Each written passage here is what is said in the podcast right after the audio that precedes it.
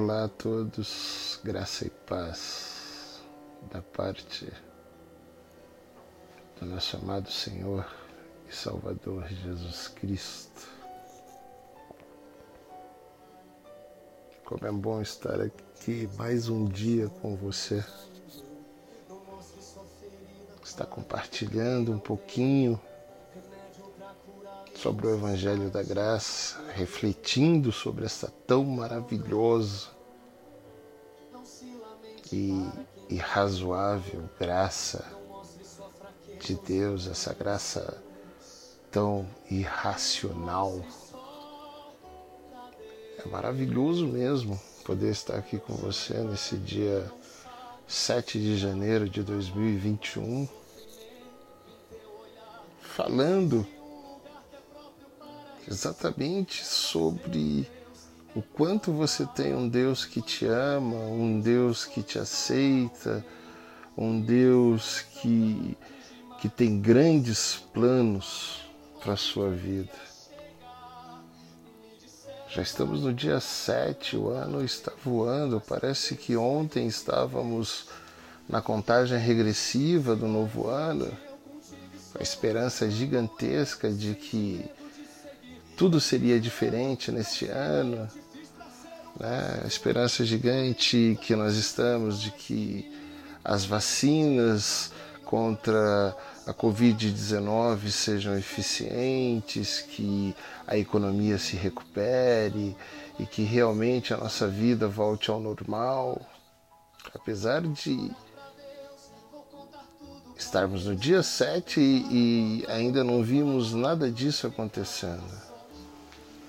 Vemos, ao contrário, as notícias cada dia mais mostrando que a situação está se agravando, que, como eu já falei em outros episódios, que eh, o vírus está em constante mutação, que o número de infecções está aumentando, que a, que a economia está cada vez mais sucumbindo, que as fronteiras estão se fechando, que o risco de estarmos enclausurados dentro de nossas casas de novo através do afastamento social é muito grande. Quer dizer, parece que nada mudou. Nada mudou e parece que o ano de 2021 vai ser um, um ano longo, tão longo como o ano de 2020, que Continuaremos passando por provações e privações de muitas coisas. Mas eu tenho uma grande esperança, uma grande esperança mesmo de que nem o meu e nem o seu ano de 2021 será um ano ruim. Não, de forma alguma. Assim como este é o dia que o Senhor fez, e nós devemos nos alegrar e nos regozijar nele, nós viveremos um dia de cada vez esse ano de 2021, nos alegrando e celebrando dia após dia, sabendo que foi o dia que o Senhor fez. E nós sabemos que tudo que o Senhor faz é bom, tudo que Deus faz é bom. Tudo que Deus faz tem propósito propósito e propósito de nos fazer crescer, de nos dar esperança, prosperidade, um bom futuro. Que todas as coisas que acontecem em nossa vida contribuem para o nosso bem, porque nós amamos a Deus e vivemos para o seu propósito. Então, eu quero hoje falar com você exatamente sobre isso, que Deus ele está olhando lá do céu para mim e para você e tem grandes coisas preparadas para nós nesse ano de 2021. Deus quer nos dar coisas boas nesse ano. Deus tem reservado coisas extraordinárias para nós. E assim, é, é, Ele quer fazer a diferença nas nossas vidas. Ele quer mostrar mesmo de fato que existe diferença entre aquele que serve e aquele que não serve. Ele quer de verdade abençoar a sua vida, mudar a sua história, mudar as suas perspectivas e trazer perspectivas de que o seu ano será grandioso, que você alcançará seus objetivos, que você alcançará suas metas, que você viverá realmente a glória da segunda casa e viverá honra duplamente abençoada por Ele. Que as pessoas vão olhar para você esse ano e vão dizer assim: não consigo acreditar que está acontecendo tanta coisa e por que que fulano está crescendo tanto, ciclano está crescendo tanto, beltrano está crescendo tanto? O que que tem de diferente na vida dessas pessoas? Por que, que eu não vejo essas pessoas a reclamarem, mas eu vejo só acontecendo coisas diferentes e boas com elas? Sabe por quê? Porque Deus quer fazer a diferença na sua vida, Deus quer fazer a diferença na sua história. Deus quer reescrever a sua história nesse ano de 2021. E já estamos no dia 7 do 1, está na hora dessa história começar a ser reescrita. Por isso eu digo, Deus, ele vai te dar grandes coisas, coisas maravilhosas nesse ano. Veja, todos nós estamos à busca da felicidade. Em meio a tanta notícia ruim, em meio a tanta tristeza, tanta preocupação, todos nós buscamos a felicidade. Em meio a tudo o que acontece, nós não desistimos de procurar pelo amor, o amor de nossas vidas, o amor do nosso próximo, o amor das pessoas que nos cercam. Nunca sentimos tanta falta de amor como temos sentido. Estamos todos diante de situações de um mundo tão hostil, onde as pessoas parecem que estão pirando geral. Parece que as pessoas piraram o cabeção mesmo e, e perderam o senso da realidade e o mundo se torna cada vez mais hostil, cada vez mais violento. Semana passada eu, eh, eu vi um vídeo que fiquei extremamente chocado, onde havia uma gaiola com mulheres e crianças num país africano. Se eu não me engano, na Namíbia, não sei, eu não vou ser liviano de falar agora porque eu não lembro mas que por essas pessoas declararem que, que são cristãos ou cristãs, elas foram queimadas vivas e foi transmitido para o mundo inteiro ver tamanha crueldade feita com essas pessoas. Então, diante de um mundo tão hostil, nós estamos desesperados em busca da paz.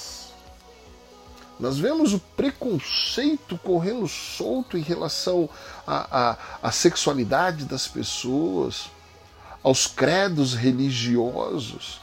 Nós vemos cristãos sendo assassinados, nós vemos pessoas que seguem as religiões africanas ali no, no, Rio de Janeiro, onde as milícias pegam essas pessoas e, e, colocam armas em suas cabeças e falam: se você disser que é macumbeiro, se você disser que é um bandista, se você disser que você é do candomblé, você vai morrer. E forçam as pessoas a confessarem a Jesus Cristo como seu Senhor com preconceito total contra uma religião que é diferente da deles, querendo matar essas pessoas. O preconceito é ruim em qualquer situação, a violência é ruim em qualquer situação, e nunca estivemos tão desesperados em busca da paz. Para quê? Para que cada um tenha a liberdade de seguir o credo que acredita, para que cada um tenha o direito de viver a sexualidade que quiser, para que cada um faça aquilo que achar que deve. Porque de verdade, quem sou eu para forçar alguém a fazer alguma coisa? Eu não sou juiz de nada nem de ninguém. E eu não tenho direito de julgar ninguém, e nem através da violência forçar essas pessoas a fazerem algo que eu acredito, só porque eu não acredito no que elas acreditam. Então veja que diante de, de um mundo tão hostil, todos nós estamos desesperados por paz. Mas assim, é evidente que a nossa busca tem sido uh, nos lugares mais errados possíveis. A nossa busca por felicidade, por amor, por paz, tem sido por caminhos errados, tem sido nos locais errados. Está evidente, porque nós não temos encontrado. Eu me recordo de um livro que eu li onde havia uma oração de Santo Agostinho onde, se eu não me engano, ele dizia assim, é, é, nessa oração: é, Senhor, tu nos fizestes para ti e os nossos corações estão inquietos até encontrarem o seu descanso em ti. Quer dizer, ele quis dizer assim: Senhor, apesar de tu nos ter feitos para o seu louvor e para o louvor da sua glória, nós vivemos muito inquietos, de verdade, para encontrar o descanso em Ti, porque o nosso pecado, o nosso ego, as nossas atitudes nos afastam muito de Ti. E aí nós deixamos de entender que a fonte de toda a nossa busca de felicidade, amor e de paz a fonte de todas as coisas boas que consideramos, para que o mundo viva em harmonia, para que a nossa vida seja uma vida harmonizada com o nosso próximo, está em Deus, que Deus é a fonte de todas essas coisas. Mas nós não buscamos essas coisas em Deus. Nós queremos fazer os nossos próprios caminhos, queremos as nossas próprias escolhas, viver o nosso livre arbítrio. E nós viramos as costas para Deus e nós nos esquecemos de Deus. Nós vivemos num mundo onde o egocentrismo impera onde o homem claramente cada vez mais porque nós vivemos na era da informação e cada vez mais tem o domínio da inteligência sobre invenções de coisas que têm transformado a história da humanidade. O homem tem acreditado que ele mesmo é o seu próprio Deus. Então, vivemos num mundo de pessoas com egos muito inchados, onde acreditam que o homem é Deus e que o homem é capaz de realizar as coisas que só Deus é capaz de realizar. E ainda dizem mais que é, é, nós somos, nós que temos uma fé, que acreditamos numa fé, somos ignorantes. Como eu já ouvi de alguns amigos, Alex, eu não consigo entender como uma pessoa tão inteligente como você se denomina cristão, cara. Como que você pode ser cristão? Eu não conheço nenhum cristão inteligente, de verdade, porque, meu, vocês acreditam numa fé que, cara, num, ser que não tem rosto, não tem cor, não tem é, forma isso é totalmente inaceitável. Como que eu posso acreditar em algo que eu não vejo? Agora, você que está me ouvindo entende a gravidade de fato do que nós temos vivido? Nós temos buscado soluções em locais errados, porque Se o homem não é capaz de acrescentar um dia de vida à sua existência, se o homem não é capaz de milagrosamente curar a si mesmo, cadê que o homem conseguiu até agora erradicar o Covid? Independente do tamanho do seu império, da sua fortuna e do seu dinheiro, muitos foram infectados e morreram. O vírus não tem respeitado classe social, não tem respeitado credos, não tem respeitado absolutamente nada. Tem morrido pessoas da classe A, da classe B, da classe C, da classe D, abaixo da linha da pobreza, não importa. O dinheiro não tem salvo ninguém. Isso mostra a incapacidade do homem de cuidar de si próprio quando algo desconhecido acontece. Ah, mas é que leva tempo e, e assim, é, mas nós vamos chegar lá. É óbvio que nós vamos chegar lá. Com a permissão de Deus, nós vamos chegar lá. Mas se Deus quisesse, ele já teria erradicado. Só que o homem não procura essa ajuda em Deus. A nossa busca normalmente é no nosso próprio conhecimento. Nós nos tornamos doutores de nós mesmos. Nós acreditamos que nós somos capazes de nos salvar.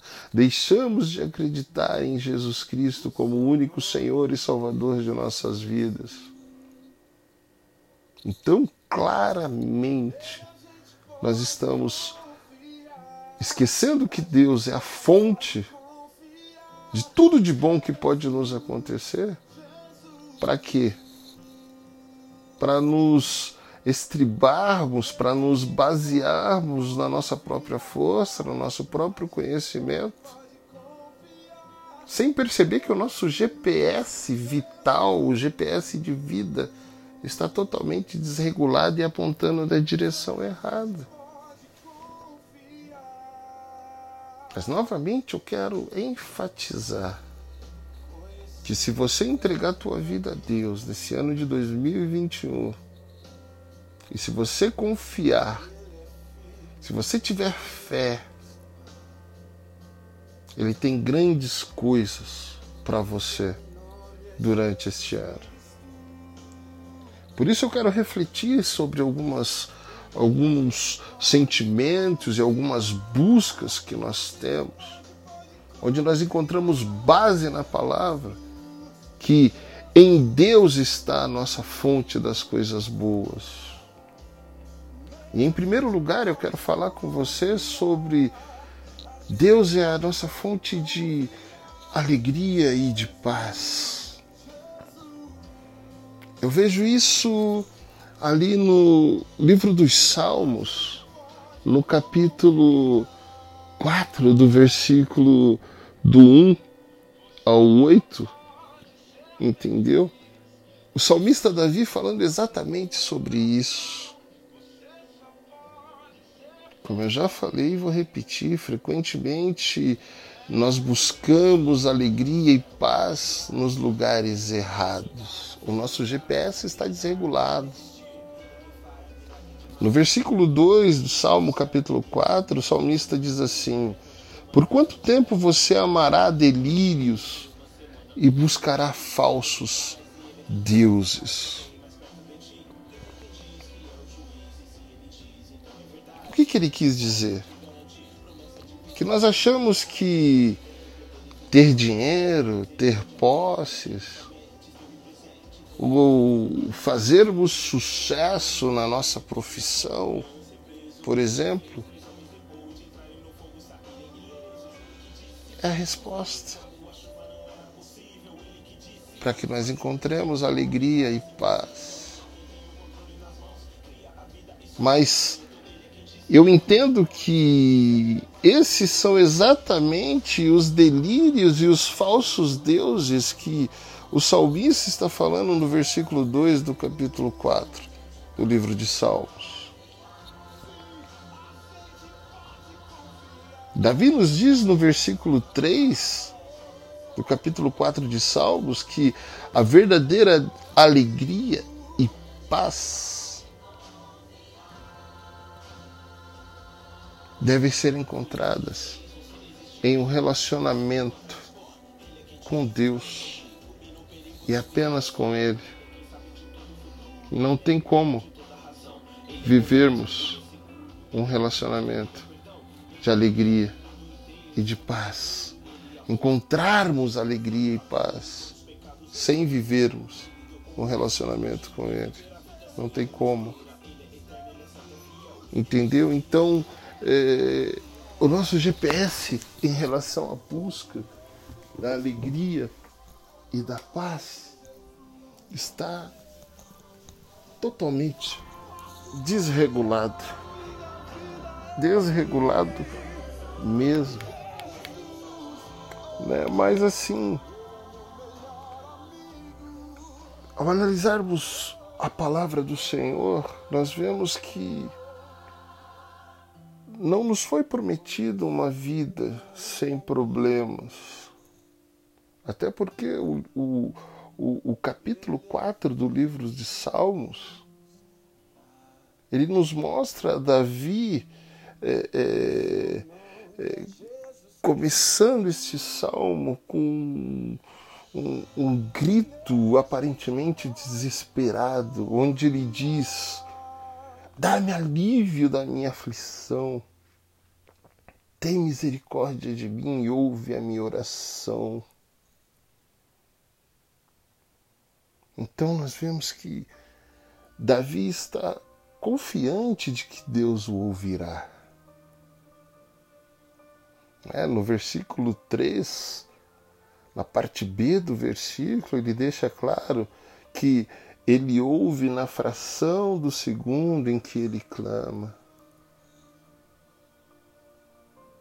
Então Davi confia de fato que Deus é a fonte de tudo de bom que pode acontecer com ele, principalmente na sua busca de alegria e de paz.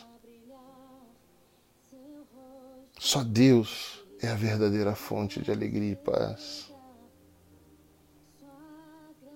Então nós vemos que é, esse salmo ele, ele, ele prova realmente isso, que Deus é a nossa fonte de alegria e paz. Porque nos versículos 6, na parte B, até o versículo 8, Davi nos diz assim: Deixa a luz do seu rosto brilhar sobre nós, ó Senhor. Você encheu meu coração de alegria, maior do que quando seus grãos e vinho novo abundavam. Portanto, agora eu vou me deitar e dormir em paz, só por ti, Senhor, porque tu me faz habitar em segurança. ah, como a Bíblia é sensacional e suficiente em si mesmo. Eu não consigo entender porque tantas pessoas a ignoram, porque é a resposta para tudo que nós buscamos. A maior alegria na presença de Deus do que na prosperidade e no luxo. Estou falando de prosperidade financeira. Estou falando de viver em nossas mansões, nossas casas maravilhosas, mas muitas vezes sem paz e sem alegria, sendo que a Bíblia nos deixa claro que se quisermos alegria e paz, basta nos relacionarmos com Deus e estarmos na presença dele. A prosperidade apesar de eh, ou da aparente segurança que ela nos traz, ela de forma alguma nos leva necessariamente a um sono tranquilo. Não. No versículo 8 do capítulo 4 do livro de Salmos, Davi deixa claro que somente na vontade de Deus podemos verdadeiramente habitar em segurança. Somente através de um relacionamento íntimo e pessoal com Deus nós podemos encontrar alegria e paz neste ano de 2021. Duas coisas ótimas que Deus tem para nos dar esse ano. Então eu quero que você repita uma oração comigo, uma breve oração comigo nesse momento. Diga assim: Senhor, deixe a luz do seu rosto brilhar sobre mim. Encha, Senhor, o meu coração com a alegria da Sua presença e conceda-me durante esse ano de 2021 um sono tranquilo todas as noites, todas as vezes que eu me deitar para dormir.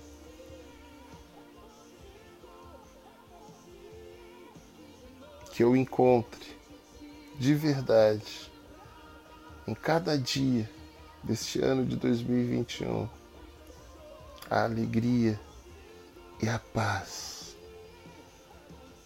Que eu possa buscá-la diretamente na fonte, que é o nosso Deus. Aleluia. Em segundo lugar, eu quero dizer que a fonte do favor de Deus e da verdadeira felicidade está em Jesus Cristo. Vamos analisar Mateus capítulo 4, versículo 23. E capítulo 5, versículo 20.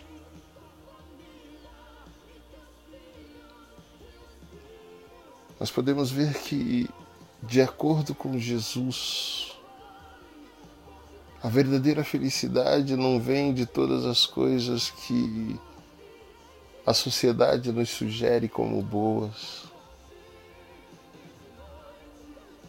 A verdadeira felicidade não vem de sermos amigos de celebridades ou próximos de celebridades ou nos tornarmos celebridades. que a verdadeira felicidade não vem da beleza exterior, que ela não pode ser encontrada em nenhum tipo de fonte de riqueza financeira ou material, e nem na posse de um patrimônio gigantesco. Não. Não se trata de como nós nos sentimos.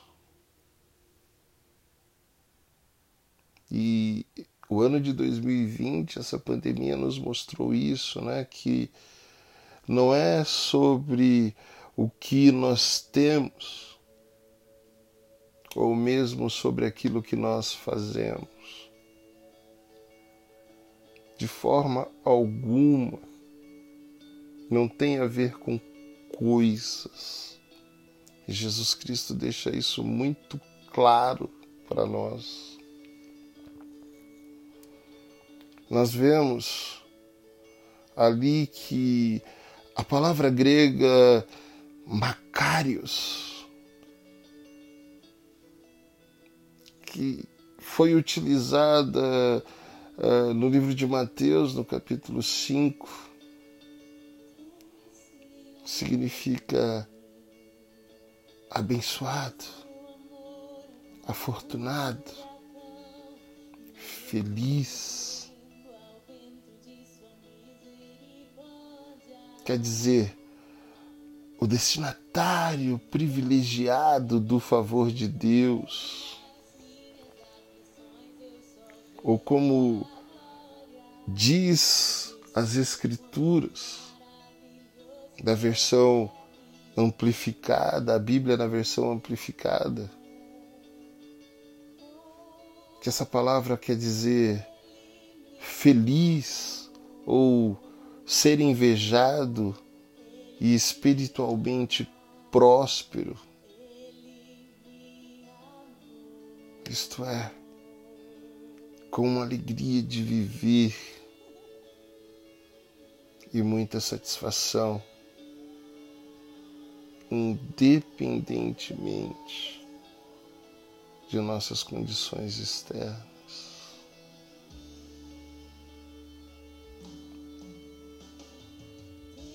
Meu amigo, minha amiga,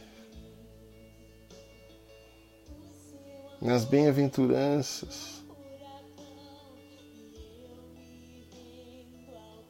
que eu entendo como belas atitudes.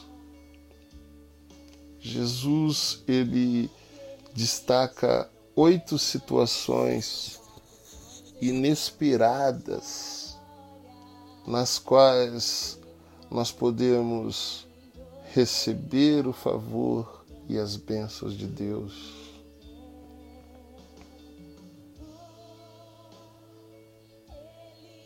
E nessas oito situações que Jesus destacou, eu quero destacar em primeiro lugar que nós estejamos espiritualmente desesperados por Deus.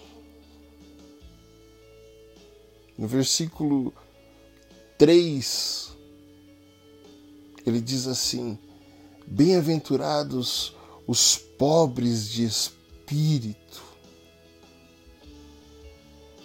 Aqui neste é, capítulo 3, é, no, no, no versículo 3 do capítulo 5 de Mateus, a palavra para pobre significa alguém que esteja implorando alguém que seja realmente dependente dos outros para que tenha apoio para realizar suas coisas. A palavra pobre aqui significa ficar abatido ou enfraquecido a ponto de perceber a necessidade de depender do Cristo, de depender, ser totalmente dependente de Jesus.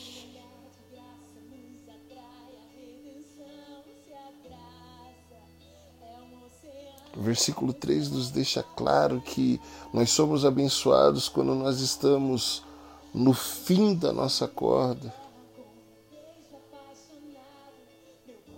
Os pobres de espírito são abençoados porque, por meio do que Jesus tornou possível, o reino dos céus se tornou possível a nós. Aleluia. Em segundo lugar, a segunda condição, nas bem-aventuranças é que nós devemos chorar pela nossa condição. Versículo 4 diz assim: Bem-aventurados que choram Então nós devemos lamentar nosso próprio pecado e a bagunça do mundo ao nosso redor. Nós devemos chorar com aqueles que choram. Não é errado chorar e lamentar a perda daquelas pessoas que nós amamos, não é? A promessa de Jesus que consta no capítulo 4 parte B do versículo 4, é que aqueles que choram serão consolados. Aleluia. O conforto de Deus vai muito além, muito além mesmo de qualquer tipo de conforto comum.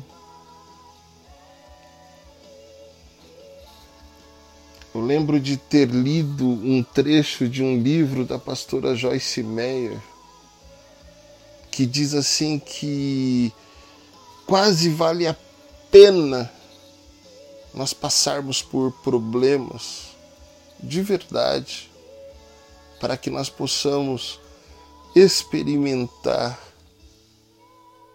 o conforto de Deus, o cuidado de Deus, o carinho de Deus, o conforto que Ele nos traz quando nós passamos por situações que nos fazem chorar.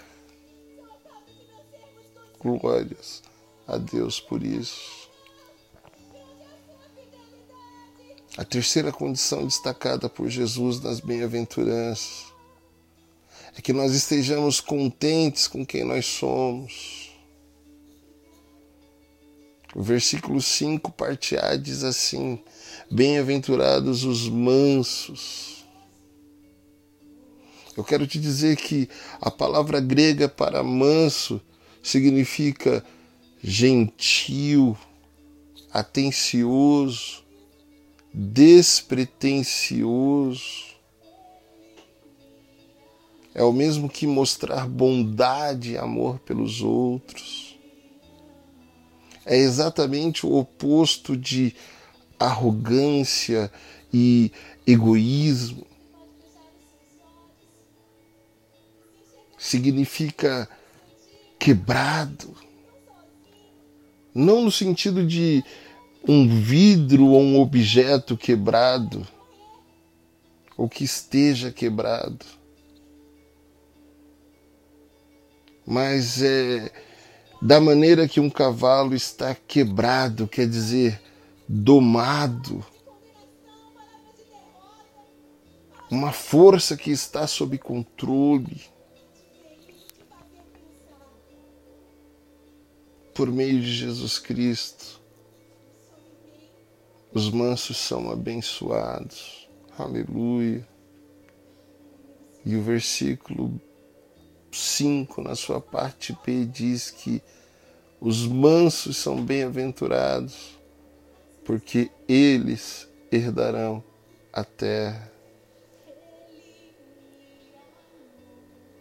Você é abençoado quando está satisfeito apenas com quem você é, nem mais e nem menos. Então esteja satisfeito com quem você é, porque é exatamente a condição que Deus quer que você esteja e que você seja. Aleluia, agradeça, seja grato. A quarta condição das bem-aventuranças é que nós devemos ter fome de Deus.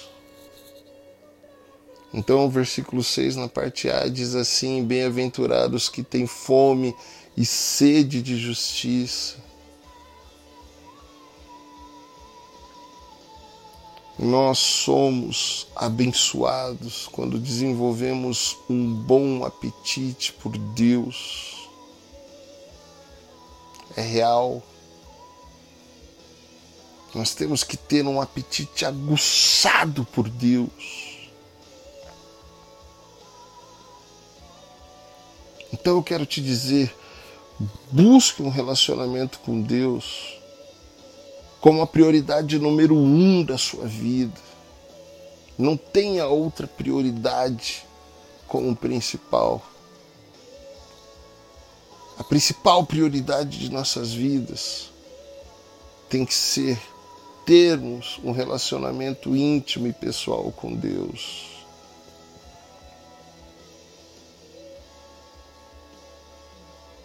E nós devemos fazer isso porque perseguir qualquer outra coisa por si só manterá o vazio constante que existe na nossa alma. O homem que não tem um relacionamento com Deus, ele tem um vazio na alma, inexplicável, e é por isso que ele vive buscando explicar em coisas a sua existência o tempo inteiro. mas a bênção da fome de Deus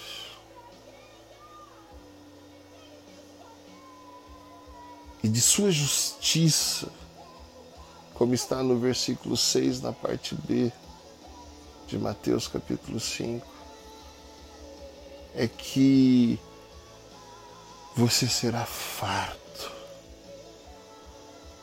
Então, quem tem fome e sede de justiça é bem-aventurado,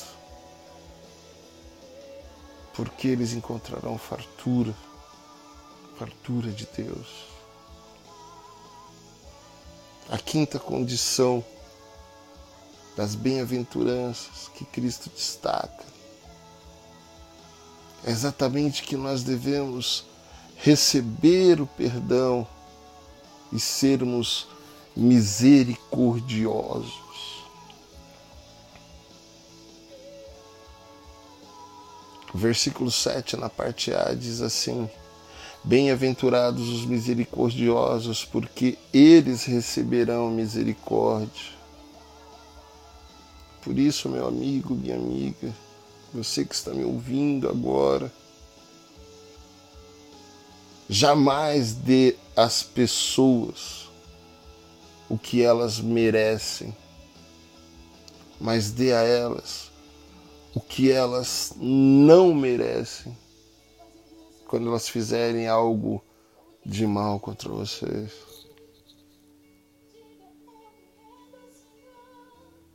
Eu me recordo que C.S. Lewis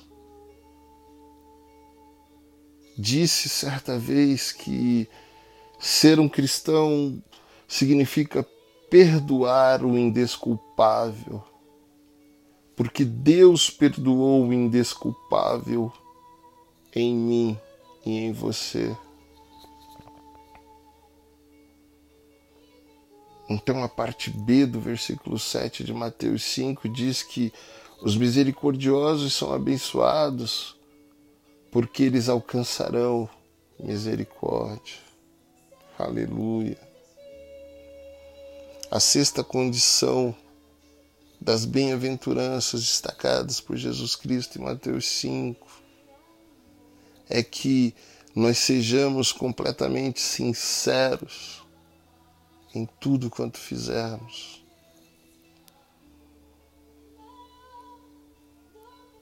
Versículo 8 Destaque aqui, nós somos abençoados quando conseguimos que o nosso mundo interior, a nossa mente e os nossos corações sejam corrigidos. Versículo 8, parte A, diz assim: Bem-aventurados os puros de coração. Isso não reflete apenas uma pureza externa, não mas isso reflete em integridade, em abertura, sinceridade e autenticidade, de fato. Eu acredito que é uma pureza que realmente permite que nós vejamos a Deus, nós contemplemos a Deus, como está na parte B do versículo 8.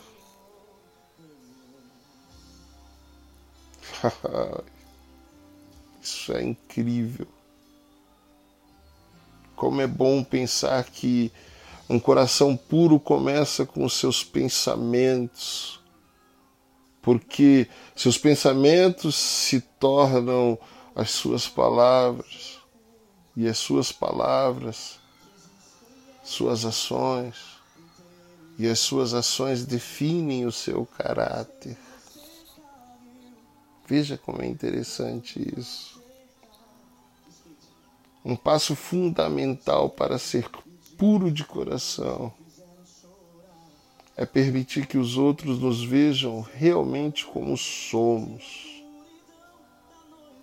E isso em toda a nossa fragilidade e vulnerabilidade, nós não devemos nos esconder, fingirmos que somos super-homens, super-mulheres que somos perfeitos. Não! mas nós devemos deixar mesmo, de fato, com pureza de coração, com muita sinceridade, que as pessoas enxerguem em nós toda a nossa fragilidade, a nossa vulnerabilidade. A sétima condição que Jesus destaca nas bem-aventuranças é que nós devemos nos esforçar para trazermos a paz. O versículo 9, na parte A, diz assim: Bem-aventurados os pacificadores. Isso quer dizer que nós não devemos incitar conflitos, mas nós devemos promover a paz. Nós vemos que Jesus, o próprio Filho de Deus, veio fazer a paz por nós na cruz. O apóstolo Paulo destaca isso em Colossenses 1:20. Portanto, Mateus capítulo 5, versículo 9, a parte B do versículo, nos diz que bem-aventurados são os pacificadores, porque serão chamados filhos de Deus. Então, se formos pacificadores, realmente temos a adoção como filhos de Deus.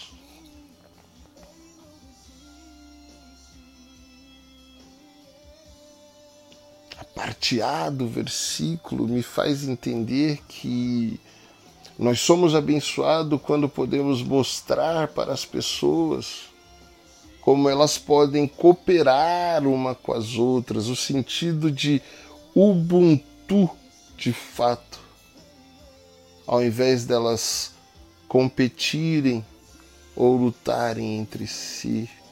Aleluia. A oitava condição das bem-aventuranças é que nós não devemos esperar nada em troca, exceto sermos perseguidos, sofrermos pre preconceito.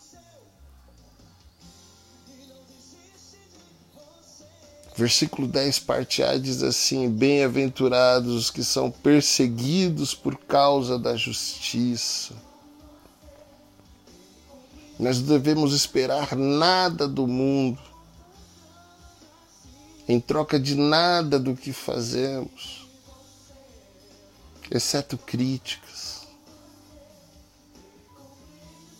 Mas Deus está com aqueles que o amam e são perseguidos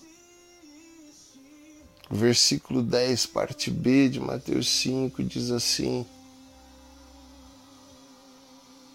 que deles é o reino dos céus. Então, bem-aventurados os que são perseguidos por causa da justiça, porque deles é o reino dos céus. Nós somos abençoados quando o nosso compromisso com Deus provoca o preconceito e a perseguição das pessoas contra nós.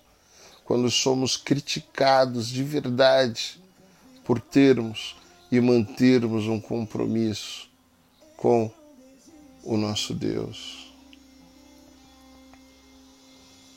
Então, nós vemos aqui a terceira maneira pela qual Jesus cumpre o Antigo Testamento. Já vimos que Jesus cumpre a história do Antigo Testamento, analisando a genealogia de Jesus em Mateus capítulo 1, do versículo 1 ao 17. Vimos também como ele cumpre as promessas, as profecias do Antigo Testamento, quando nós analisamos Mateus capítulo 1, versículo 18 e capítulo 4, versículo 16. E aí, agora no Sermão da Montanha, Jesus cumpre as leis do Antigo Testamento, revelando toda a sua profundidade e significado. Onde ele diz assim no versículo 17: Não pensem por um minuto que vim destruir as Escrituras, a lei de Deus ou os profetas. Eu não estou aqui para demolir ou destruir, mas para completar as Escrituras. Eu conheci a história de um cantor de rock americano que virou pastor. O nome dele é John Wimber. E certa vez ele disse que Jesus é insaciável. Tudo o que nós fazemos o agrada, mas nada do que fazemos o satisfaz. E aí ele completa. Eu vou tentar me lembrar o nome do livro para passar para vocês. Mas ele completa assim: eu estou satisfeito com Jesus, mas Ele não está satisfeito comigo. Sabe por quê? Porque Ele continua elevando os padrões. Simplesmente porque Ele sempre anda em lugares muito altos o padrão de Deus, o padrão de Jesus para as nossas vidas é muito alto. Nós somos príncipes, nós somos filhos do Rei. Por isso que Jesus fala em Mateus capítulo 6 que nós devemos buscar primeiro o reino de Deus e a sua justiça para que as demais coisas nos sejam acrescentadas porque nós somos príncipes e, como príncipes, nós temos que cuidar dos negócios do reino, do negócio, dos negócios do nosso Pai, que é o Rei. Nós vemos que no Sermão da Montanha, Jesus ergueu a barra ao céu, não para nos derrubar, mas para nos elevar. Quer dizer, ele elevou o padrão, ele elevou exatamente os padrões até as mais altas alturas, mas não para fazer com que nós fôssemos diminuídos, mas para que nós fôssemos elevados juntamente com esse padrão de vida. Capítulo 5, versículo 16 de Mateus diz assim que eu coloquei você lá no topo de uma colina em um candeeiro. Portanto, brilhe. Jesus nos escolheu para brilhar. Ele realmente elevou a barra de nossa avaliação até os céus para que nós pudéssemos estar no topo, brilhando.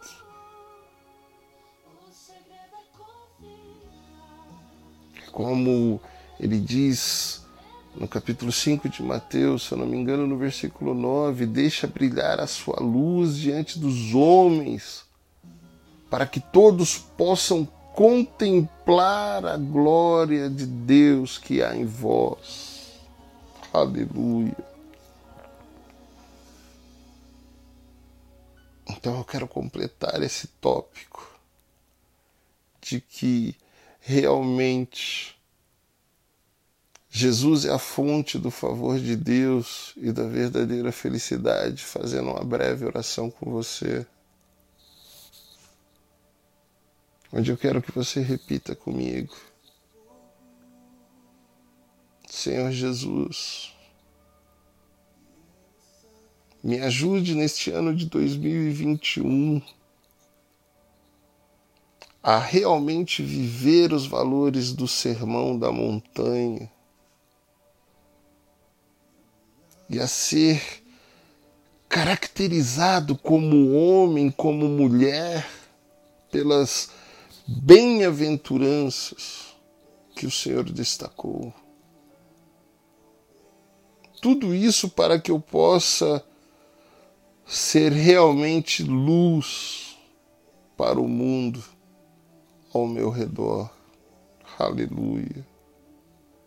Repita essa oração muitas vezes durante esse ano. Repita essa oração hoje. E seja luz, deixe realmente a sua luz brilhar diante dos homens, para que todos contemplem a glória de Deus que há em você. Em terceiro lugar, eu quero destacar que Deus, ele é a fonte de todo o amor e de toda a unidade que há entre os homens. Vamos analisar Gênesis capítulo 9, versículo 18 e no capítulo 11, versículo 9. O amor cobre, o amor protege. O amor não busca expor as fraquezas e defeitos de outras pessoas. O amor não se deleita com as desgraças alheias. Aleluia.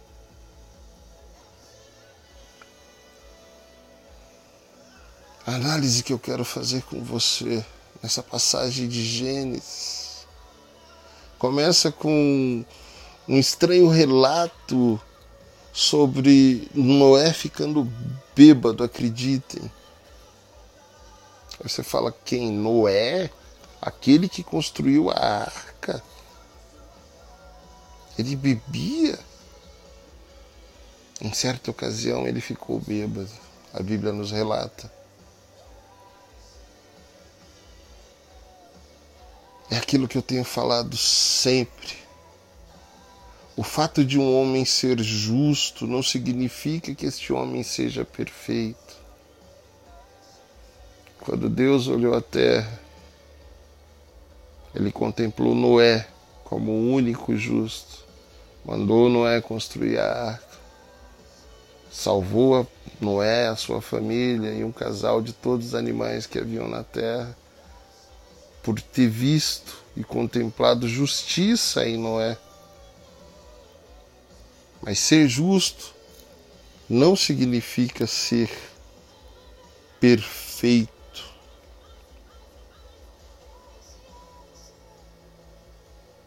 E aí a Bíblia diz que Sem e Jafé são elogiados por contemplarem a nudez de seu pai. Isso está em Gênesis capítulo 9, versículo 23.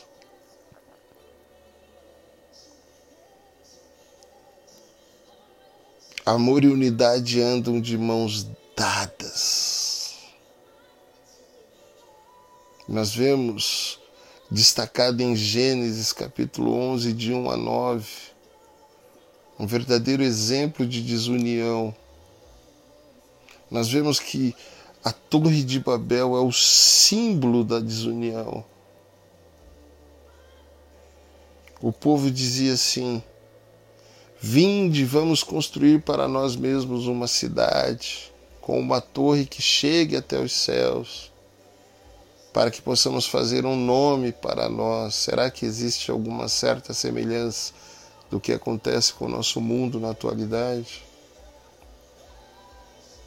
Nós vemos que este ato de orgulho e busca de poder do homem levou-os a uma desunião sem precedente ou sem precedentes, simbolizada na confusão de diferentes línguas diferentes idiomas, como vemos no mundo hoje. Deus precisou confundir a língua deles para que eles começassem a não mais se entender e aí houvesse a desunião. O Senhor confundiu a linguagem de todo o mundo. E o versículo 9 diz que dali o Senhor os espalhou pela face de toda a terra. Já podemos ver que o dia de Pentecostes foi a reversão de Babel, foi o oposto, foi o paradoxo. O Espírito Santo capacitou a cada uma das pessoas que estavam ali a dizerem, se está em Atos capítulo 2, versículo 8, cada um de nós os ouve, falando em sua língua nativa, quer dizer, o dom de línguas simboliza o fato de que o Espírito Santo reverte a desunião de Babel e une todos os povos e línguas e nações. Somente o Espírito Santo do Senhor é fonte de união, é capaz de trazer unidade. Nós podemos contemplar que esta é uma experiência muito comum nos dias de hoje. Quando nós entendemos e vemos que o Espírito Santo está trazendo amor e unidade entre as igrejas, as línguas e as nações. Mas quando essas igrejas são realmente guiadas pelo Espírito Santo. Então, para finalizar, essa reflexão de que Deus tem coisas excelentes para nós nesse ano de 2021. Eu quero fazer uma oração com você, eu quero finalizar com essa oração. Eu quero que você repita comigo assim: Senhor, que nunca procuremos fazer um nome para nós mesmos ou para a nossa própria família, para a nossa própria igreja, para a nossa comunidade, para a nossa denominação ou qualquer movimento religioso. Não. Mas ao invés disso, Senhor, que nós possamos glorificar ao Seu nome Derrama, Senhor, o teu espírito sobre as nossas vidas, sobre as nossas igrejas, sobre as nossas comunidades, como tu fizesses no dia de Pentecostes. Aleluia. Que haja em nossas vidas, em nossas igrejas, em nossas famílias e em nossas comunidades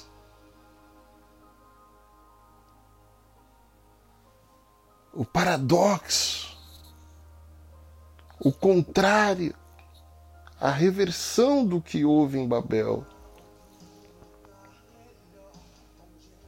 Que a desunião realmente acabe, que o seu espírito e os valores incomparáveis do seu reino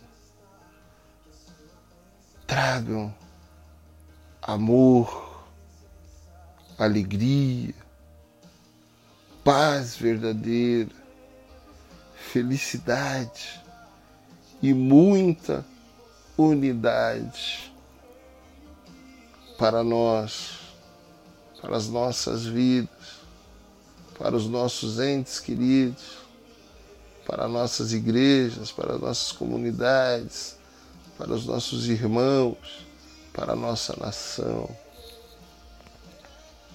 Esteja no controle de nossas vidas, Senhor. E seja realmente a nossa fonte de todas as coisas boas que o Senhor tem planejado para nos dar e que nós temos buscado neste ano de 2021.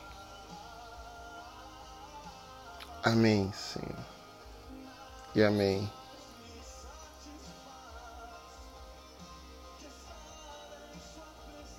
Eu quero ler com você Mateus capítulo 4, versículo 24, onde diz: As pessoas trouxeram a ele todos os que estavam doentes, com várias doenças, aqueles que sofriam, e ele os curou.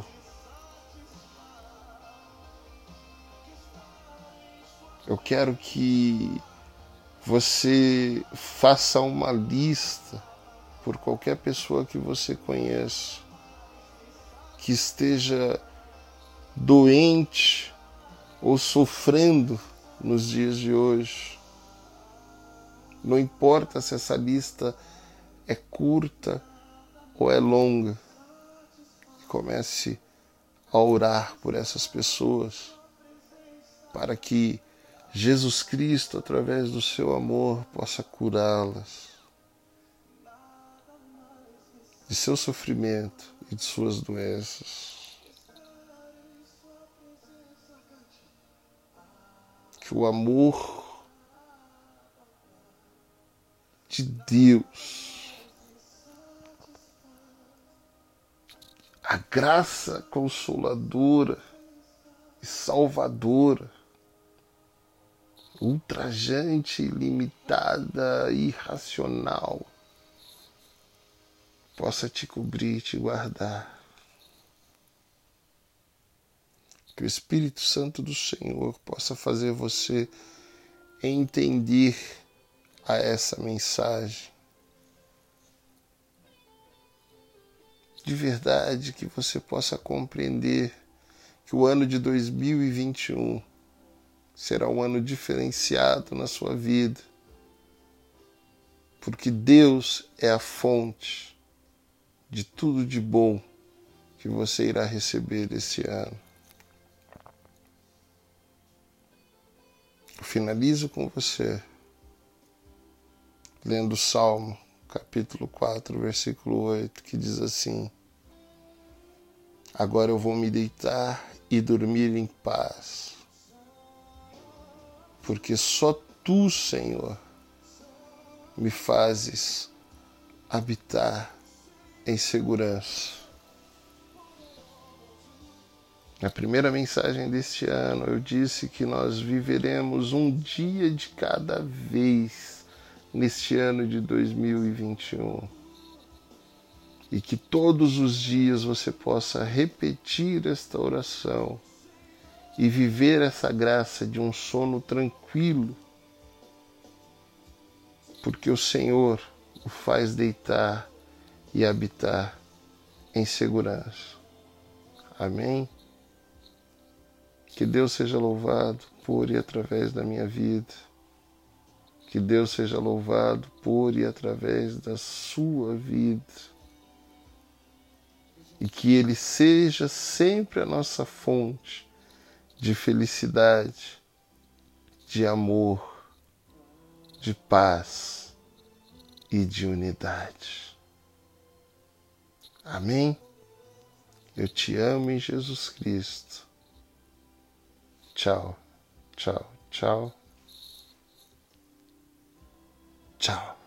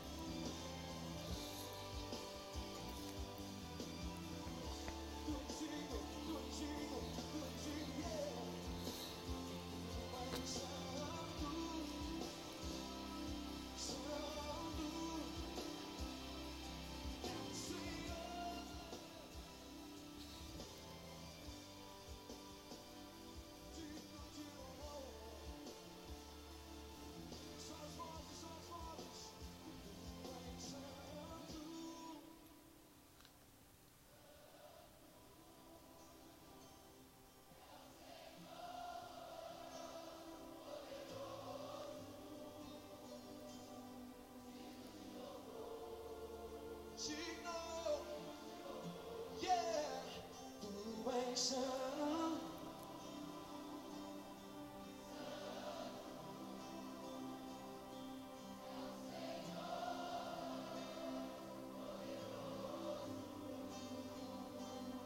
Digo, tira o mundo em é